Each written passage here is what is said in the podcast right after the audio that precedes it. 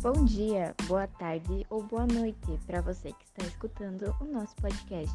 O meu nome é Isadora. E o meu nome é Gabriela.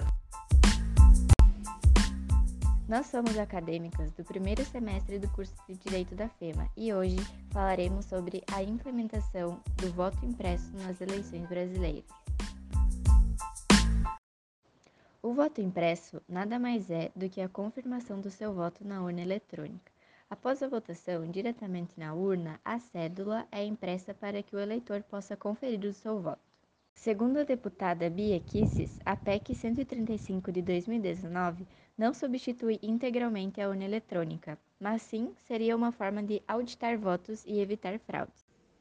Já o presidente do Tribunal Superior Eleitoral, Luiz Roberto Barroso, reiterou que o processo das urnas eletrônicas é seguro e o voto impresso, sim, seria um risco eleitoral, alegando que o voto impresso serviria somente para a contagem manual dos votos, sem contar que esse processo traria a volta do terror da contagem manual de votos. Para quem defende o voto impresso, alega que seja um comprovante do mesmo, tendo a possibilidade de auditar a sua votação por meio da contagem manual. Hoje, o Supremo Tribunal Eleitoral já possui um sistema de auditoria de urnas, mas feito de forma eletrônica. Aos defensores dessa modalidade de voto, o formato atual é passível de adulteração e fraudes, embora nunca tenha sido comprovada qualquer irregularidade.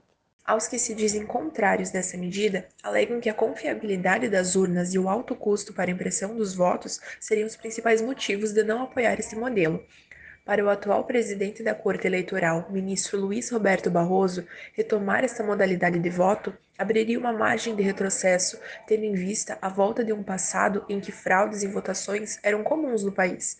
Seria uma solução desnecessária para um problema que não existe, com um aumento relevante de risco. Se a proposta for aprovada, o tema poderá ser judicializado e o Supremo Tribunal Federal considerar a medida inconstitucional. Caso não ocorra, o TSE terá que acatar a decisão do parlamento e providenciar o um novo sistema. Porém, essa modalidade de voto representa alguns riscos.